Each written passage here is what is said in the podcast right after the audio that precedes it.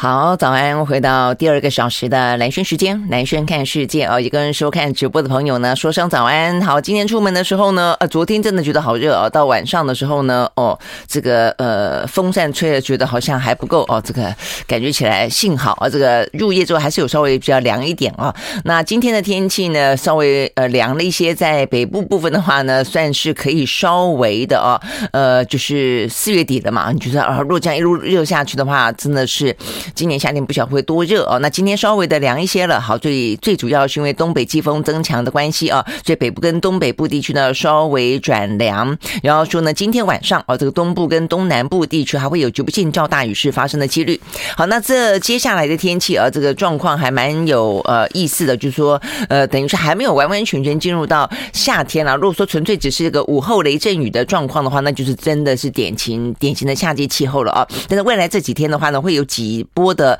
呃封面或者梅雨的封面啊，这样的一个影响。呃，今明两天啊，说这个北部跟东半部的低层水汽比较增加，所以北部的部分的话呢，高温就可以稍微的比昨天降个两度左右。但是感觉起来呢，大概还有呃二十九、三十左右啊，这个还是有一点点微热。那南部不用说，南部的话呢，三十四度左右，然后说高温的话还会到达三十六度。然后呢，但是呢，接下来的话呢。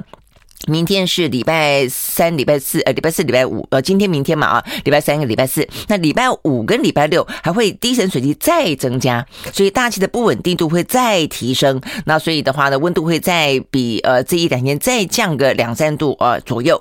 呃，然后的话呢，再到了礼拜天，到了下个礼拜二，封面呃这个是梅雨封面报道会再来呃这个带来一些更多的水汽，然后温度会再下降个两三度啊，所以呢。呃，等于是未来这几天就一波一波一波啊，那都是因为水汽啊跟一些。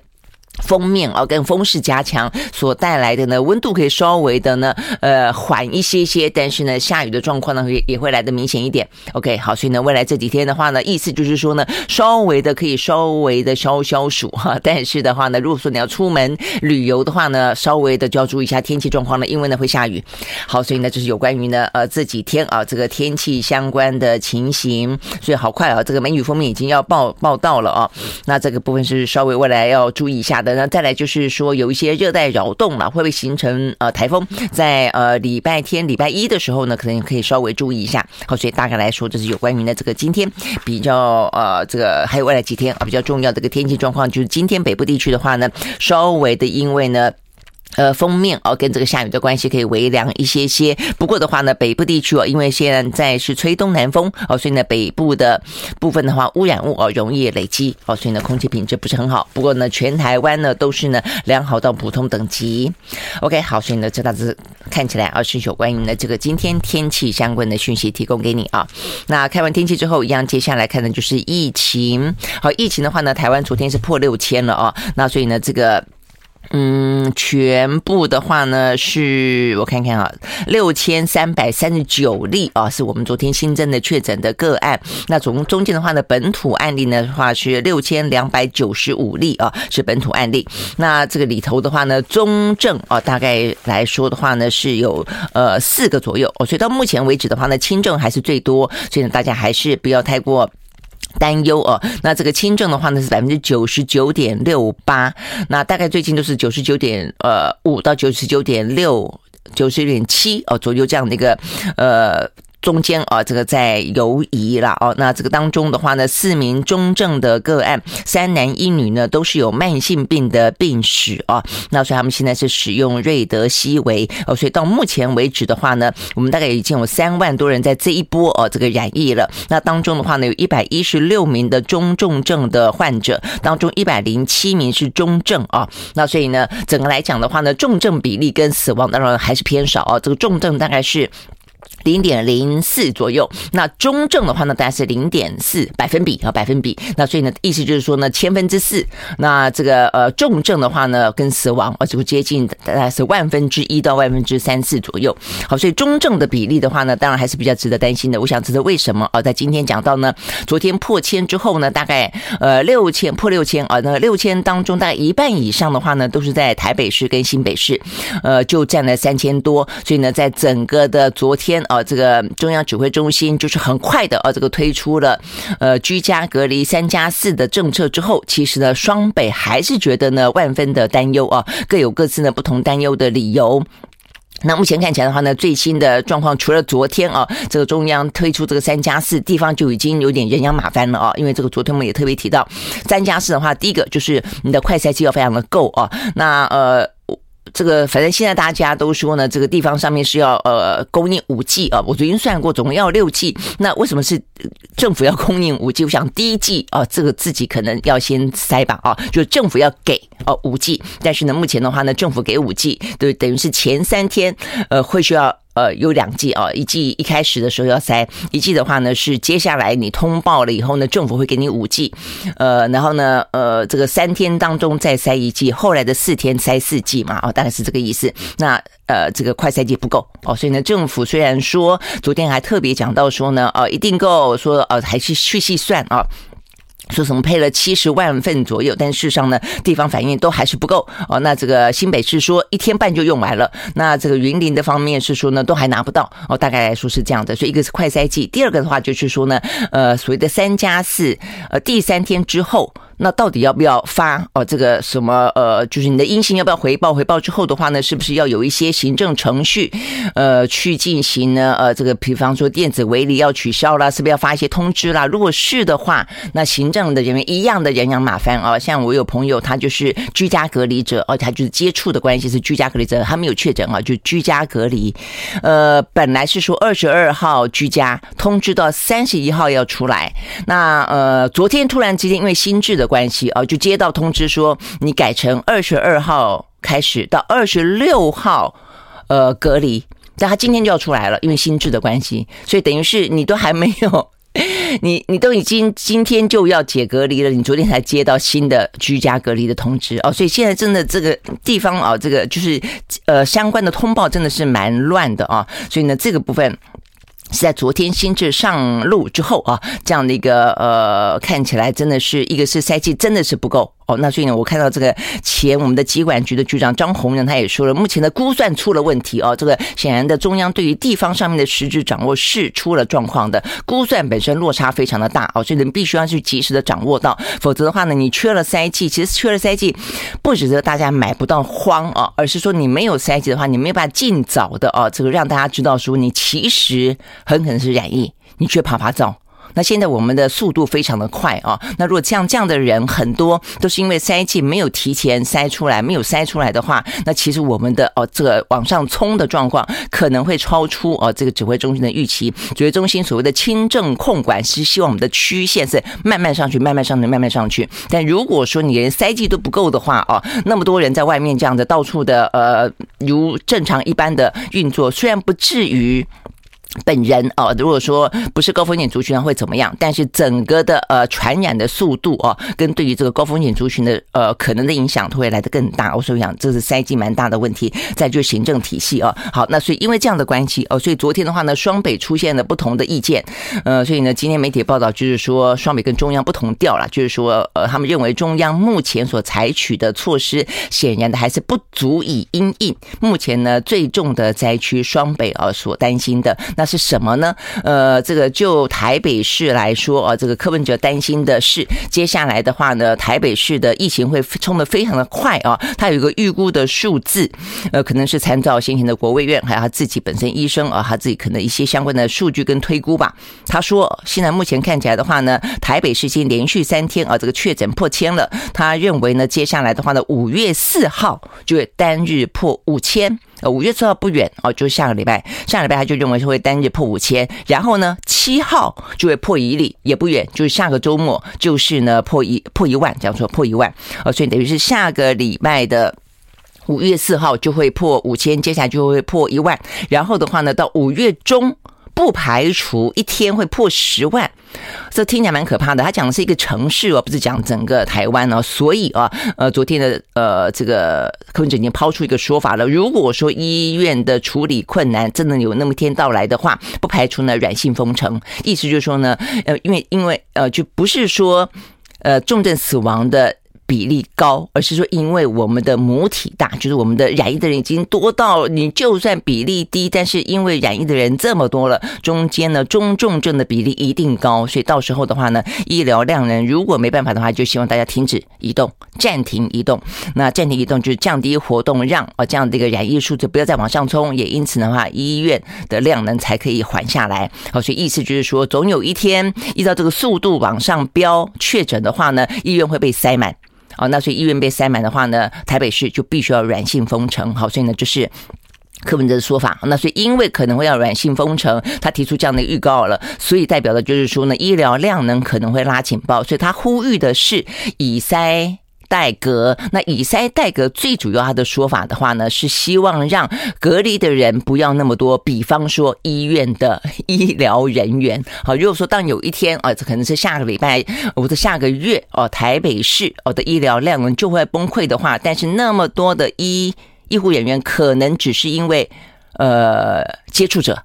哦，然后就要被隔离的话，那。医院里面根本就没人哦，所以他觉得这个状况非常的严重哦，所以他认为他建议啊，对中央要求哦，希望能够把这个以疫代隔哦，以塞代隔这样的一个对象啊，能够放宽，呃，包括医护人员哈，包括一些整个社会运转所需要的一些呃重点的人哦，可能都希望能够放宽。比方说，另外的话，现在像是北农，北农的确诊者啊，现在目前看起来已经越来越高了哦。这个昨天的话呢，呃，就已经累积达到了一百四十个人。呃，这个是确诊的啊。那说第一，呃，总共光是第一果菜市场就有九十一个，占了百分之三十八点八。哦，所以今天百分之四十的人都染疫了啊。那所以现在目前看起来，呃，台北市的市场处啊，要求他们定出呢人员的备援计划，绝对不会。不应该哦，要这个轻易的修饰哦，所以大家如果还记得的话呢，上一波在去年的时候呢，北农就是一个呃蛮重的灾区啊。那如果说呃医院的人不够了，都在隔离中，那市场的人都不够了，都在隔离中，这个问题真的是蛮大的。I like 回到蓝轩时间啊，所以我们刚刚讲到的是呢，在整个的呃台湾啊，这个昨天呢突破了六千多个啊这个确诊的案例之后呢，因为当中呢半数以上都集中在双北啊，那 OK，所以呢双北的呃这些呃县市首长啊，等于呃认为啊，目前中央的三加四呃可能没有办法解决目前他们觉得迫在眉睫的问题啊，所以呢这个刚才讲到了柯文哲认为的问题，担心的是呢这个接下来的话呢，呃确诊人数会不断的飙高，飙高之后的话呢，如果说你还是呢三加四哦，这样的隔离方法没有办法以塞代隔的话，很可能呢整个的医疗体系的话呢是瘫痪，无医疗人员可用哦，这样的一个状况。那另外的话，我们刚刚讲到北农也出现这个情形，虽然现在看起来的话呢是说绝对不会轻易的修饰哦，但是它目前呢确诊人数越来越多哦，所以呢确诊人数多也代表呢它需要隔离的人数也多哦，所以呢这个目前人数也是吃紧的。那如果是这样的下去的话呢，比方说在今天我们看到的话呢是总统府啊，总统府的呃这个。目前呢，出现了工友啊也染疫，还有四个呢，隶属于总统府的宪兵营的宪兵也染疫啊。那所以呢，它可能会影响到的是一个总统府跟总统本身的呃健康的安全，还包括了这个宪兵啊，代表的就是说呢，你可能在这个军中啊，这个相关的群聚的机会都来得高。所以呢，这个军方啊，我们也讲过了，这个军中也是一个呢高度的染疫群聚的一个可能性啊。那如果说大家都居隔了，这些问题确实是真的很大啊。所以这是台北市啊所担心的部分。那新北市担心的部分的话呢？呃，这个侯友谊昨天是提出一个，呃，就是。新他希望这个三加四新制，他希望要转型了。他的转型的话呢，是希望整个的是以塞代隔啊，他也是主张以塞代隔，但他以塞代隔的理由比较是属于说三到四啊，三加四就三变到四啊，这个时候呢，你一样有很多的行政程序要做啊，就是我们昨天一开始就讲到说这个部分，呃，这段时间就是居家隔离的人多是一个问题，然后再来就是快筛剂不够是一个问题，那接下来就行政人员的一些相关的作业啊。到了崩溃的状况是另外一个问题啊，那所以我们刚刚讲到，像我朋友，他就是你今天都要出来了，他并不是接到解除隔离的通知，他接到的是新的一份居家隔离的通知啊，告诉你说新的居家隔离的时间应该是落落在什么时候？那你说这些都是这一些防疫人员啊，都是一些地方的基层人员要做的事情啊，他必须要去掌握人数，他必须要去通知等等等啊。好，那这个。呃，新北市就说哦，他们现在目前的状况，希望啊，这个从第零天就他等于是希望改成零加七啦。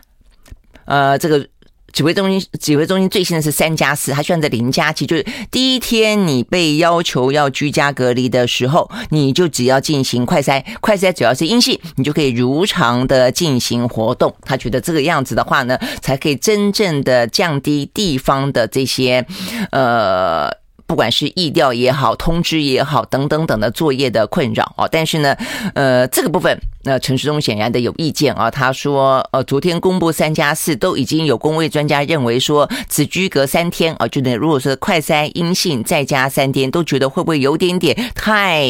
抓得太紧了啊？那如果说呢，你抓零天直接出去，那虽然是天天筛啊，意思也是讲天天筛，呃，但是他认为这个风险可能会更大啊，这个是陈时中的说法，对于社会的风险更大，所以必须要慎重来讨论。好，所以呢，但是不论如何，重点讲到的就是。呃，双北啊，他们各自的都认为这个三加四对于这个地方上的防疫啊，呃，不管就医疗、就行政、就个人来说的话呢，都有啊这个相当程度的一些问题啊，甚至的话呢，在地方的呃，基层人员说这逼死第一线呐啊，就是说状况非常的糟糕，居隔单的大塞车啊。那大家现在很多人都没有接到通知，到底可不可以解隔离？不过昨天陈总也已经说了啦，就不要再等通知了哦，就不要等通知，你就自己该隔。隔离就隔离，那也不用等通知，时间到了你能出来你就出来啊，只是说你就自己塞啊，所以你的关键还是在如果要自己塞，我就不管你通不通报，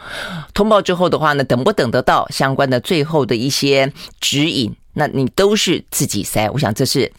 我今天看到啊，这个是台大的，呃，这个是台大。智慧医疗中心副主任啊，这个李建章他说的，我觉得这个话讲的是很有道理，就是防防疫回到个人呐、啊，就是到最后你自己政府目前看起来呢，正在不断的修正啊，调整他的这个最新的政策中哦，所以最近几天真的是非常乱，坦白说非常乱，所以要必须回到个人，就你自己非常的清楚，好，但是回到个人很清楚，我觉得工具要够哦，就每每个人可以回到个人。我们自己有状况，我们就自己在家，那就自己塞啊。如果是阴是阳，自己呢就就掌握住状况，绝对不要影响到周边的人，那也是保护自己，保护别人。但是那你要快筛剂够啊，哦，所以我觉得还是啊，这个最重要就是快筛剂一定要够了哦。好，那但是问题陈生又说你没事不要塞，我觉得这也是。很奇怪啊，那这个呃李建章这样子的说法啊，这位医医师哦，台大医院啊的呃公卫博士啊李建章的说法是认为，目前的话疫调已经跟不上病毒传染的速度了，因为到目前为止，先前台湾啊这个在抽检的过程，PCR 的抽检阳性率大概百分之一啊到百分之三啦，现在已经到了百分之七点多，说前天的话呢阳性率百分之十一点八，代表说每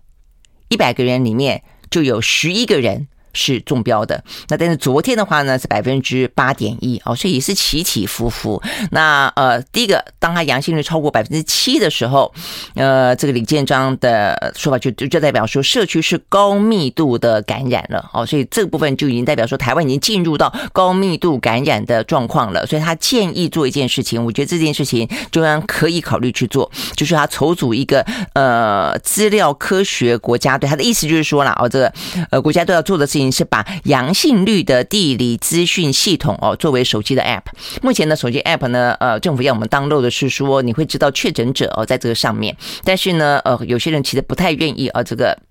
呃公上上传他的个资。那现在他讲的是阳性率，所以你不用知道哪哪几个人，不用知道个人，但你会知道，比方说大安区，比方说呃苓雅区哦，高雄苓雅区呃这个地方突然之间呢，呃这个阳性率。偏高，最高，比方它是百分之十二，那或者某个地方只有百分之一，那你就知道说，哦，这个地方阳性率高，你不要往那个地方去。他说呢，目前美国的纽约市就是做这样的一个事情，互动式的地理资讯的系统哦，呃，甚至是以邮递区号跟街区为单位，所以这个街区还不只是说我刚刚讲的比较大范围的区域哦，新的就是这个街区阳性率高哦，那可能这个转角你就不要走，等等啊，这个部分是我们做得到的，他建议要做。好，回到蓝轩时间啊，所以台湾的话呢，目前的染疫的人数啊，这个越来越飙高，就阳性率来说的话呢，也是在攀升中哦。那所以呢，就这一位呃台大医院啊的呃李建章副主任的说法是说，他建议啊这个防疫要回到个人，然后的话，但是呢，回到个人你就得要是资讯要变非常的充分。工具要非常的充分啊，这个所以呢，资讯部分的话呢，今天我们有讲到过，这国卫院的资料你就公布，呃，不是为你自己所用，也不是为个别的呃这个县市政府服务而已啊。那我觉得每一个人都可以去知道这个详细的最目前台湾自己本身啊这个最主要的一些相关的状况。那有些部分可能必须要去被整理啊，这个大数据必须捞过之后的话，把它作为一个有效的、有系统的啊这个整理，甚至化为 App 啊。所以呢，这是他的建议啊，就是说你可能可以像是美国的纽约市。啊，它到达了一个呃地理位置啊，可以让大家呢依照感染的密度来趋吉避凶。哦，就像是在去年的时候，大家会知道说万华那个地方你不要去，呃，你可能会知道说某些啊，这个当初。的几个呃，这个染疫比较多的地方，像那个时候宜兰啊的等等，呃，所以有一段时间啊，这个也大家比较紧张。那但是呃，你越精密，大家就可以呃越能够趋吉避凶。那对其他的哦地方也可以依旧的如常生活。我觉得这就是呃科学，这就是所谓的呃这个精准防疫啊，这个最主要的嗯、精髓所在嘛。啊，如果可以的话，以街区为单位，呃，以这个邮递区号为单位，这样子呃多好，就对大家来说的话呢，就比较可以有指标。呃，这生活的指南啦，啊，但是所以就是你要呃资讯要够充分，然后你工具要够充分，就我刚刚讲到的这快筛剂。OK，好，所以呢，这是专家的建议。不过呢，专家他也看到这个相关的这个阳性率，呃，先前是十一点多，后来又变八点多，这波值呃幅度很大哦，就代表的就是说，其实呃忽然塞到的呃是是这个样子，忽然塞到又是那个样子，代表的是目前的话呢检验量不够多哦，所以这也是我们刚刚讲到，就是说。呃，快筛啊，提供一个够充分，呃，它可以某个程度呢更早捞出一些呃这个相关啊，可能知道自己是不是染疫的人啊，这个。否则在外面趴趴走，整个的目前看起来往上飙的速度啊，会有点超过当初指挥中心说台湾这个不叫做呃这个纯然的，而是属于呢放弃清零，是说呢轻症还要控管。但到依依照目前的状况啊，包括柯柯文哲讲的这个速度，这可能这不叫做控管，这个基本上真的就是就是放手了的感觉哦，或者就是呃我们的呃这个轻症控管的呃策略显然的是。不如预期啊，甚至说，呃，是有点失控哦，所以到底目前。的想法、目标跟我们的手段是不是符合？我觉得这件事情是真的还蛮重要的，必须要呃尽快的啊，这个去去跟上才才是了啊，否则大家这几天真的还蛮乱的啊。那有些人呃连一剂快筛剂都买不到，有些人竟然可以有医生到家里面帮他进行 PCR 快筛，你说大家不会觉得呃不公平吗？啊，OK 好，所以呢这个部分是属于台湾的部分啊。那再来的话呢就是对岸啊，这个对岸的话呢，目前看起来呃除了上海，目前看起来呢。嗯，就起来一下子又下去，下去一下又起来，起来一下又下去啊，所以呢，目前看起来至少没有大爆发了啊。那所以呢，这个是目前上海的情形。昨天的话呢，呃，又降了一些些哦，到了一万六千多人单日新增感染哦，比前一天稍微降，但它的新增的死亡人数还是多的，五十二例死亡。所以到目前为止这一轮的话呢，已经有一百九十多个人死亡了啊。那所以呢，他们现在看起来还是一样啊，这个维持相当高度的啊，这个防。控，那 OK，现在目前呢，我看到这个《华尔街日报》这个报道，就是目前。这些高度的防控状况，已经让啊这个曾经非常呃吸引人的啊这个十里洋场上海的国际城市啊出现很多外商打算等待这一波的封控结束之后的话呢，要离开上海，或者说把他们的一些什么家人啦、小朋友啦送到香港啦，或者说呢要开始重新考虑啊到啊亚洲的其他地方啊去蹲点，因为对于外商公司来说，这些大啊亚洲地区都是可能可以轮调的啊，可能。可以，呃，某个程度比较是一个集体的思考的，所以目前有些啊、这些。外商的呃高管已经在思考啊，这样的那么严苛的防疫封锁措施哦，令他们的生活大乱，也破坏他们的一些业务的展望啊。所以呢，很多呃想法正在重新的呃正在酝酿当中哦。所以这边报道是说呢，未来呃上海的金融中心啊会不会受到冲击，就如同先前的香港一样哦。所以这个部分对于上海来说，而是一大。考验啊。那除了上海之外的话呢，目前最新的是北京。那北京的话，它是一个政治中心哦，所以香港是经济中心，北京是政治中心。那北京的话呢，如果是政治中心烧起来，可能对于江泽呃，对于这个习近平来说，可能会更伤脑筋哦。所以这部分的话呢，才烧起来。呃，昨天本土二十二例啊，目前他们已经采取了很严格的哦，这个呃那个区域里面叫三轮啊 PCR 的啊这个检测。那昨天本来只是只有朝阳区跟海淀区，现在呢增加到到了十一个区域啊，都要展开这个地方的三轮全员核酸检测。那你说这十一个区总共是多少人呢？北京的九成的人啊，是代表才二十二个人昨天染疫啊，这个有九成的市民呢都要进行三轮的快筛，连续三天，呃，或者说是呃间隔一天之后再。总而言之，是短短的时间之内要进行了三轮的核酸检测，要捞出呃所有可能的潜在的阳性呃的这些确诊者。那原因当然也是因为啦。这个目前无症状的人还是居多哦，所以这真的是好消息。但是坏消息对于呃这个北京来说，他们就是呃用一个清零的态度去处理啊。所以目前看起来呢，除了有九成的北京市民都要进行三轮的核酸检测之外，他们的体育艺文活动通通暂停哦，通通暂停。嗯，OK，好，所以呢，这是目前呢。呃，北京啊，跟上海这个最新的状况啊，那这个对于呃他们啊这个经济的状况是一大冲击。对于今年的呃政治平稳年，希望可不可以平稳下去，这是另外一个问题。那对于台商来说，对于全球的产业链来说，也是另外一个大问题。好，所以呢，这个今天经济日报呢报道，呃，大陆封城的风暴延烧到的是友达，我们的友达呢，昆山厂的产能大减四成，四成是真的还蛮多的哦。所以呢，目前看起来的话。呢，呃，他说呢，嗯，现阶段不但是他们的产能受到影响，市场的需求呢也非常的低迷啊，所以预计本季的出货是价量。同跌啊，等于是价格也会跌啊，整个的出出货量也会跌，好，所以呢，这个部分的话影响是还蛮大蛮大的。这是友达在昨天啊，他举行了线上的法说会啊，这个说明最新的一个呢，呃，难逃啊大陆呢这样的一个疫情风控的影响啊，目前的一个最新的状况。好，那这个对全球呃的经济来说，其实也造成相当程度的影响。好，不过全球的疫情啊，目前看起来。呃，起起伏伏，但是相对来说还在低点啊。呃，在昨天的话呢，大概有差不多十个国家呢是破万的，当中的话呢，德国是突然间又飙高了啦，又破十万，来到了十三万多人的单日新增。我休学再回来。I like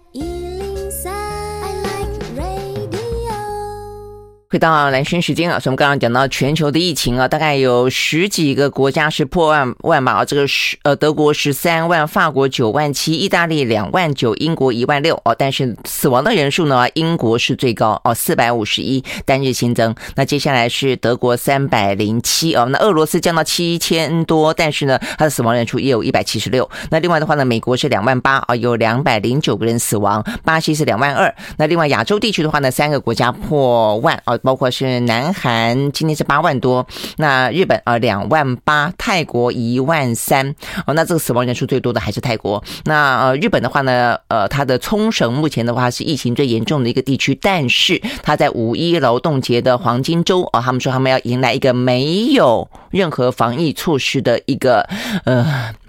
算是新的一个体验吧，他们这样的呃下定决心啊、呃，这样的决定了。但是呢，要到冲绳去的话呢，必须要打三剂，然后必须要去出，必须要去出示啊这 PCR 的阴性证明啊、才可以去。但去了以后的话呢，就是没有任何的呃防疫的措施。好，但是这样的一个状况底下的话呢。呃，当然有去，大家就尽可能的呃习以为常这样的一个染疫状况，包括目前的美国最新的是副总统贺锦丽染疫啊，他确定呃这个确诊了，那就是目前呢在副总统的官邸远距上班，他说他这段时间并没有跟拜登有密切的接触哦，因为拜登的话呢年纪真的是比较大哦，那但是他也打了第四剂了，嗯，OK 好，所以呢就是目前的这个全球疫情的状况。好，那我想呢对台湾来说这是。呃，看着大家就慢慢的度过了哦。台湾是不是会度过？会经过什么样的一个度过的阶段啊？会是疯狂宇宙，还是呢可以呢是这个呃小风小雨的可以过去？我想这个大家还是以自己呃为最主要的一个防疫的呃个体的考量了哦。那只是对政府来说呢，呃，要做的事情跟要协调的部分，跟要掌握啊这个最基层的民意啊，呃，他的估算等等都必须要更加的啊这个精准跟灵活。OK，好，所以呢这是跟疫情最新有关的状况。好，那接下来一样的看的是欧美股市哦。这个欧美股市真的是，不管是俄乌也好，这个疫情也好，尤其我们刚刚讲到的上海的风控、北京的风控啊等等呢，都造成相当大的一些冲击跟影响。更不用讲说呢，挥之不去的通膨，以及接下来的话呢，美国联准会的升息等等哦。好，所以呢，昨天的欧美股市的话呢，基本上都是下杀的啊。我们先从美国开始看起。而在美国呢，道琼工业指数下跌了八百零九点二八点，收在了三万三千两百四十点一八点，跌幅是百分之二点三八。纳斯达克指数下跌三点九五点，呃，S&P 五百呢下跌百分之二点八一。那费城半导体呃跌的最多，跌了百分之四点三八哦，所以呢就是通通都下滑的美国股市。那欧洲的三大指数啊，这个英国部分的话是小涨，涨了百分之零点零八，德国是跌了百分之一点二。法国是跌了百分之零点五四。好，那这个大部分的因素啊，这个等于是先前这个大的呃因素都还在啊，只是说呢，嗯，中间总是有不断的啊一些最新状况产生。那昨天有一些最新状况的汇聚啊，因此导致了美国的恐慌指数呢，呃，再次飙高了到了百分之二十四。是什么呢？第一个就我们刚刚讲到的北京啊，这个先前上海封也就罢了，现在北京啊，这个基本上有部分区域也封。然后呢，九成的呃市民呢要进行呢很严格的啊这个三轮的呃核酸检测哦，我想这是一个。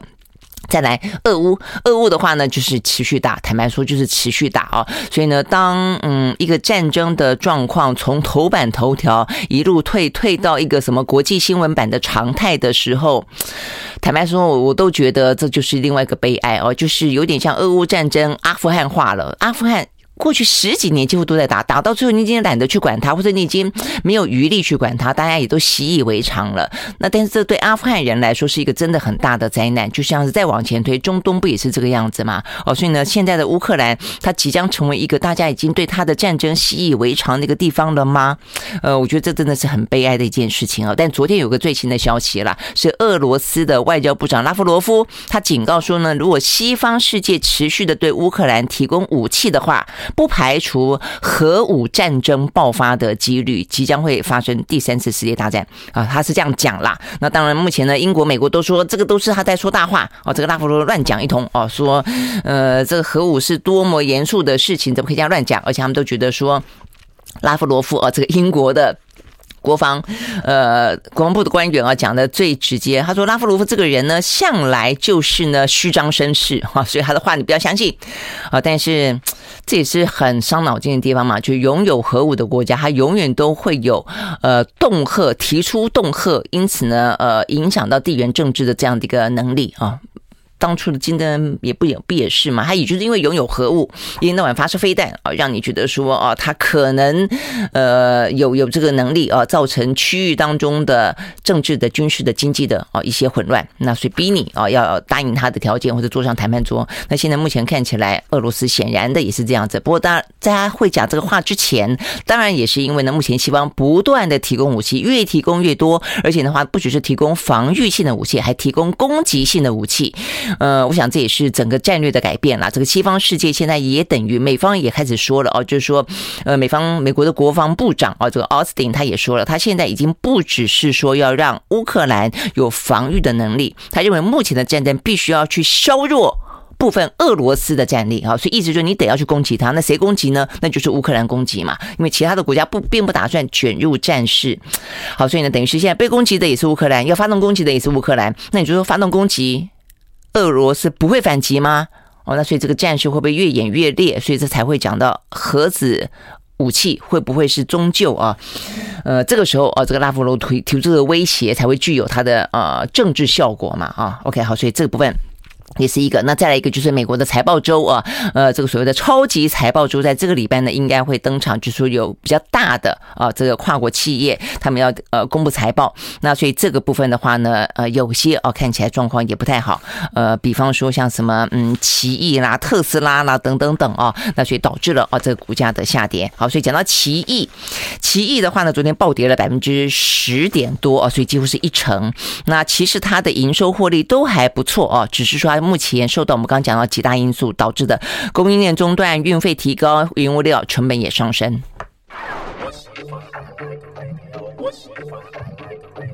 回到蓝轩时间啊，所以我们刚刚讲到的这个欧美股市呢，目前看起来都是下跌的局面啊。那这个当中的话呢，跟俄罗斯啊，这个外交部长拉夫罗夫哦，他宣称呢有呃这个发生核战的风险这件事情呢是有关的啊。那所以呢，这个拉夫罗夫呢，呃，就就在这两天呃警告啊，他提出警告，就是不要低估可能爆发核战的可能带来的风险啊。还讲到说呢，北大西洋公约组织啊，这个 NATO 对于呃不断的提供呢武器给乌。乌克兰本质上就是在跟俄罗斯打一场代理人的战争哦，所以意思是说，他认定乌克兰是一个代理人，背后有那么多的西方的强权在那边跟俄罗斯打仗哦，所以呢，他的意思就是说呢，这个部分哦可能会导致呢第三次世界大战，事实上是真的存在有真实的危险的啊。如果尤其是如果西方国家还决定持续提供武器的话，好，不过呃，这个先是一个英国啊，英国的国防部主管武器部队的次长。叫做哈佩啊，那他昨天就说啊，这个拉夫罗夫不过是在虚张成声势啊。他说，之所以坐在这个位置上面，就是呢，他总是啊这样子的一个呃性格啦啊。那他认为目前呢，俄罗斯动用战术性核武的可能性，他觉得呢小到几乎等于零啊。这个话讲到那么笃定，是比较让人家安心了啊。那但他并没有讲出他为什么这样子研判啊，他只觉得说目前的战势应该不至于升高到这种。地步了哦，那他确实他说呢，现在北约是在东翼加强部署，那因为发动战争的是你嘛，那我们只好呃这个加强部署喽，哦大概是这个意思了啊。好，那所以呢，这是英国方面的说法。那再来的话呢，呃，美国方面啊，当然这个就是奥斯汀啊，他也有特别提到，呃，对于呃这个呃拉夫罗夫的说法，他也认为呢，他这个说法不足于采信啊，尤其是发动战争者有。义务要结束战争哦，他的意思就是说，俄罗斯发动这场战争，你要大家不去呃回应很难，但是只有你啊，这解铃还须系铃人。那目前看起来的话呢，呃，整个的呃这些西方世界国家啊，这个其实动作都还是啊这个蛮大的，包括说他们事实上呢，在呃奥斯汀啊，这个美国的国防部长接受访问，事实上他是在参加一场有四十个国家呢在德国的空军基地啊举行的防卫。会议当中啊，这个受访讲讲的那这一场那么大型的四十个国家啊的防长啊，等于说国防部长、军事相关的这些首长，呃，对这个会议冲着的就是这一场的俄乌哦，可能带来的不管是俄乌本身到底该怎么去办，还包括了更大的北约哦，他们可能呢接下来跟俄罗斯之间的啊这个比较复杂的关系，接下来会有什么样的影响？而且他们呢就是。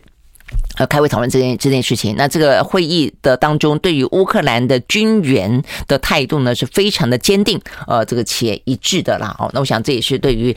呃俄罗斯来说造成相当程度的这个心理上的压力啊。但是反过来说，对西方来说，他们认为是一个非常重要的哦。奥斯汀的说法是一个非常具有建设性的议题，因为我们做出了哦共同的呃结论，而且觉得不容哦再浪费任何时间。啊，所以意思就是说呢，继续的。尽快的提供武器给乌克兰啊，然后呢，能防御的防御，能打的就打，哦，大概是这个样子。OK，好，那当然啊，这个我想其实。呃，所以这样听起来，我真的不晓得，呃，这个联合国的秘书长啊，这个居中协调，他是应该是这一两天啊，会分别到呃莫斯科跟基辅嘛啊，呃，谈判的可能性到底还有没有？透过外交途径呢去做缓和，谈出和平的机会到底还有没有啊？否则这样继续打到底，嗯、真的不晓得这个死伤会有多少。OK，好，所以呢，这是我们刚刚讲到的核战的风险啊，这个昨天导致了这个欧美股市大跌。那再来一个就是我们刚刚讲到北京封城，那还有这个财报。所以我们刚刚讲到这个财报的奇异了啊，这个奇异的话呢，就是它的呢营收跟获利的表现都不错，但是最主要是因为供应链啊有中断的危机，还有运费跟原物料呢上成本呢不断的呃上涨，所以他们的获利的区间啊这个区间会在。低点，所以意思就是说会获利哦，但是呢是一个相对低的一个获利哦，所以因为这样的一个呃财测的关系啊，导致了它的股价下跌。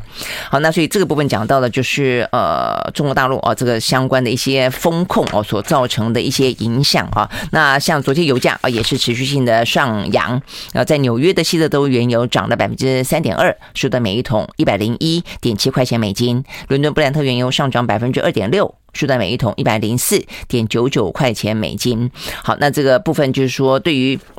经济来说哦，还是有一些打击的哦。呃，比方说对美国，他们就认为说整个的经济的成长。呃，这个让他觉得担忧哦。这个担忧，一个是来自于接下来的升息，一个担忧就来自于如果说这么强大的经济体中国大陆持续的风控中，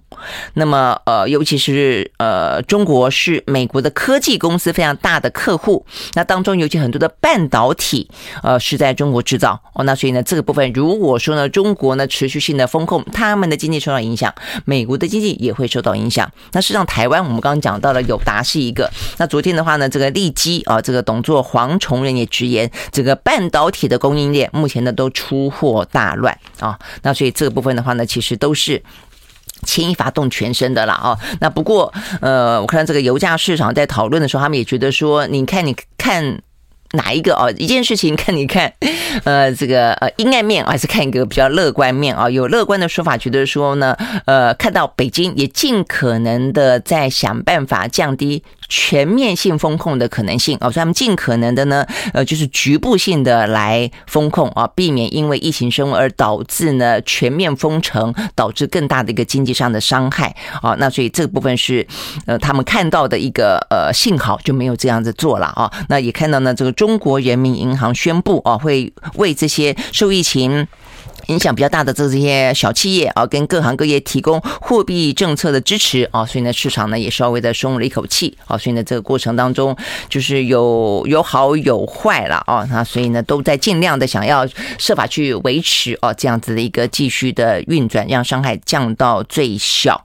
好，那刚刚讲到呢，这个呃原油价格持续的上扬，还有另外一个原因啊，那就是俄罗斯。俄罗斯的话呢，除了我们刚刚讲到的这个呃核武的威胁之外，他们现在也在针对他们现今天讲到说，你买我天然气，你要用卢布来兑现这件事，他们一步一步的正在兑现当中。那不这样子做的话呢，怎么办呢？切断哦。所以目前的话呢，呃，俄罗斯正式宣布，礼拜三就是今天要切断对于波兰跟保加利亚的天然气的供应。好，所以这个部分的话呢，我相信接下来是他的一个呃手上的呃。武器啊，威胁的武器之一，会不会有更多的国家的能源被切断啊？这个部分的话，显然的会对全球的能源造成相当大的影响。好，所以呢，这个部分的话呢是。另外一个呢，大家要关注的一个话题哦，因为只要能源上涨，物价就会飙涨。好，最后一个话题的话呢，是马斯克。马斯克买了呃这个 Twitter，当然接下来的话，是不是真的就会私有化？然后呢，他所谓的绝对的言论自由代表的是什么？是包括呃仇恨言论都在里面吗？哦，到底他的想法是什么？我想这个是大家会去观察的。但是呢，立即在股价上面看得到的是，除了呢呃这个 Twitter 往上扬，特斯拉呢真的是跌的很惨啊！连续两天跌了，昨天跌，今天更跌的凶。今天跌了百分之十二点一八，市值呢当场蒸发了一千两百六十亿的美金。因为他们担心的是不止啊，这个呃马斯克无暇他顾，还担心说他会卖特斯拉的股票来募集资金，因此呢导致了特斯拉呢目前看起来呢人心惶惶。其实 Twitter 也人心惶惶啦。好，所以呢有机会我们再来好好聊特斯拉。